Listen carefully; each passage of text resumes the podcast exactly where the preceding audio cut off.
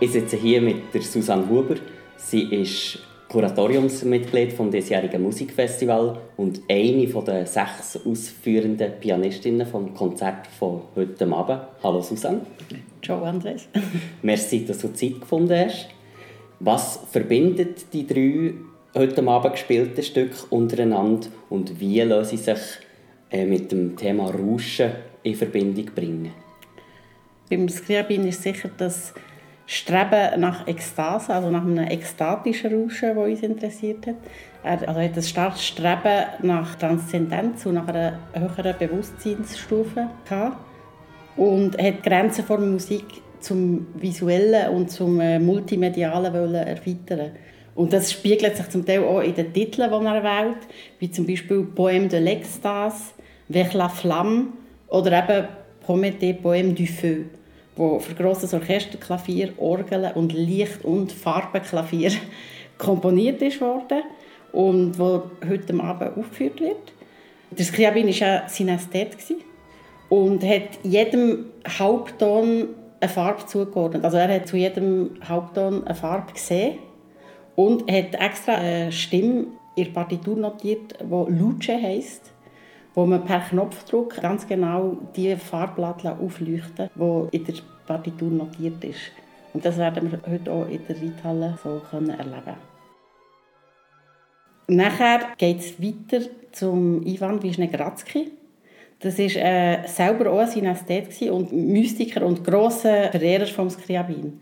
Er war 22-jährig, als er den Skriabin noch kurz vor seinem Tod hat getroffen und ist sehr beeindruckt von ihm und von seinem Werk. Und er hat eigentlich die musikalische Expressivität und Farbassoziation und die ganzen Farbskalen in spektakulären Projekten weiterverfolgt, die zum Teil auch nicht realisiert wurden. Und, äh, aber ist eigentlich quasi der Weg von seinem Vorbild weitergegangen. Und hat aber im Unterschied zum Skriabin den Schritt gemacht zu den Mikrotönen, wo eigentlich eine Art fast wie ein logischer Schritt ist, weil er ist auf der Suche nach einem mystischen, grenzenlosen, also unendlich weiten Klangkontinuum, eigentlich eine Art Ultrachromatik, wo eben die Haupttöne überwindet. Und äh, er hat experimentiert mit Viertel, Drittel, Sechstel und Zwölftel Tönen und hat eigentlich einen völlig neuen Klangraum entworfen. Heute Abend hören wir Arc-en-Ciel. Das ist ein Stück für sechs im Zwölftelton Abstand gestimmte Klavier. Und es ist im Gegensatz zu den beiden Orchesterwerken, die vor und nachher kommen, ganz ein zartes und fragiles und feines Werk. Er hat jedem, also jeder Klavierpartie eine eigene Farbe zugeordnet. Und er schreibt dazu, Projiziert man den Verlauf und die Schichtung der Stimmen in einen gekrümmten Raum, so baut sich sukzessive Schicht für Schicht und Farbring für Farbring das sechsteilige Spektrum des Regenbogens auf. Und ähm, Wisnegradsky seine Visionen wiederum hat der Georg Friedrich Haas ähm, angeregt, wo die sechs im 12. Ton Abstand gestimmten Klavier einem grossen Orchesterapparat gegenüberstellt. Er hat in den frühen 80er Jahren die Musik von Wisnegradsky lernen kennen und hat interessanterweise Arc-en-Ciel auch aufgeführt. Also er ist stark geprägt worden von der Denkweise von Wisnegradsky und in Limited Approximations, nebst natürlich der, der äh, Stimmung der Klavier, tut der Arc-en-Ciel auch wirklich zitieren. Und zwar in den Schlussakkorden, das sind Akkorde, wo Arc-en-Ciel darauf aufgebaut ist, die kommen am Schluss, äh, ganz am Schluss von Limited Approximations erklingen die durch die sechs Klavier.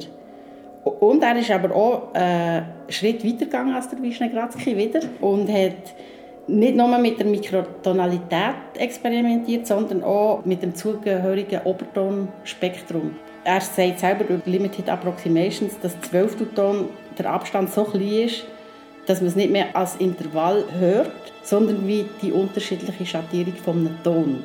Und dass so die klangliche Wirkung von einer Tonleiter im 12. Tonraum eigentlich wie ein Glissando wird. Und gleichzeitig ist es so, dass je tiefer er sich damit beschäftigt hat, mit den ganzen Obertongebilden, die sich nachher auf jedem 12. Ton ergeben, ist ein riesen Tonschritt, der zwölfte Ton. Und darum heißt es Limited Approximation. Das Klangkontinuum, das Ultrachromatische, ist eigentlich gar nicht möglich. Sobald man sich nachher wieder vertieft in den nächsten, auch wenn das ganz ein kleiner Tonschritt ist, wird der wieder recht gross. Zuerst denkt man, es ist wahnsinnig eng und dann hört man es wirklich als grosse Tonschritte. Das ist sehr interessant für das Ohr. Mhm. Was erwartet Zuhörerinnen und Zuhörer beim Stück Limited Approximations genau? Es kann sein, dass die Hörgewohnheiten zuerst ein bisschen durcheinander sind, aber man gewöhnt sich eigentlich sehr schnell daran und durch die mikrotonalen Stimmungen und Obtongebilde entstehen einfach völlig ungewohnte, verrückte, rauschende, schwirrende Klangwelten und die sind zum Teil sehr viel weicher als im Halbtonsystem möglich ist und zum Teil aber auch extrem scharf und beißend. Das kommt ganz darauf an, wie es der Haas eingesetzt hat.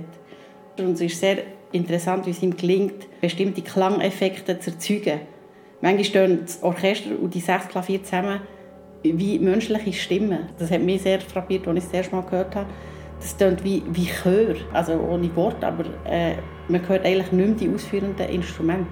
Das sind so Klangverfremdungen, die sowohl für das Publikum als auch für die Spieler sehr äh, überraschend sind und eine faszinierende Wirkung haben. Manchmal hat man auch das Gefühl, man verliert ein den Boden unter den Füßen. Aber als Ganzes ist es sehr äh, klangsinnliche und zugängliche Musik, wenn man sich darauf einlädt. Und was macht das Spielen von so einem Stück so speziell? Oder auf was muss man als ausführende Musikerin besonders schauen? Und wo bestehen eventuell Schwierigkeiten? Sicher für das Orchester selber ist äh, die mikrotonale Intonation eine große Herausforderung. Besonders weil der Haas alle Stimmen solistisch gesetzt hat. Also jede Geige, jedes Cello, jeder Bläser hat eine Einzelstimme. Plus müssen sich die Instrumentalisten an der Stimmung von je einem einzelnen Klavier orientieren, wo ja in sich auch verschieden gestimmt sind. Und für uns Pianisten sind die Schwierigkeiten ganz anders gelagert, weil die Intonation durch die Stimmung quasi äh, erledigt ist. Unsere Klavier sind je chromatisch normal gestimmt aber in einem Zwölftel Abstand zueinander. Und aber für das ein Komponist, also sei jetzt das der Wisniewski oder der Haas, kann eine mikrotonale Melodie machen, wandert die Melodie von Klavier zu Klavier. Und das, ist eine Schwierigkeit im Sinn, dass man sehr kammermusikalisch gut muss zusammen erarbeiten muss, dass das eine organische Phrase wird, oder? Ähm, so dass es also im besten Fall wäre es ein sechsköpfiger Pianist mit 60 Fingern. also dass es so tönt, oder? Und nicht wie die einzelnen Töne. Also das ist sicher von den Pianisten her äh, die Herausforderung, dass man jede Phrase gemeinsam gestaltet, auch wenn man nur einen Ton vielleicht pro Takt hat.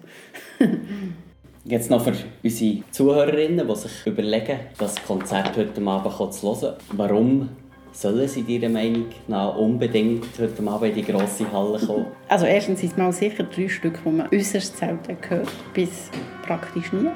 Nachher ist es eine sehr, sehr spektakuläre Besetzung. Also das Berner Symphonieorchester mit Klavier, Orgeln, Licht- und Farborgeln und die sechs im 12 Ton Abstand gestimmten Klavier. Das hat man so in Bern noch nie erlebt. Und das ist sicher schon ein Grund genug zu kommen. Plus äh, ist sicher ein sehr ungewöhnliches und rauschendes Klangbad, das man in Reithalle nehmen kann. Schön, danke vielmals.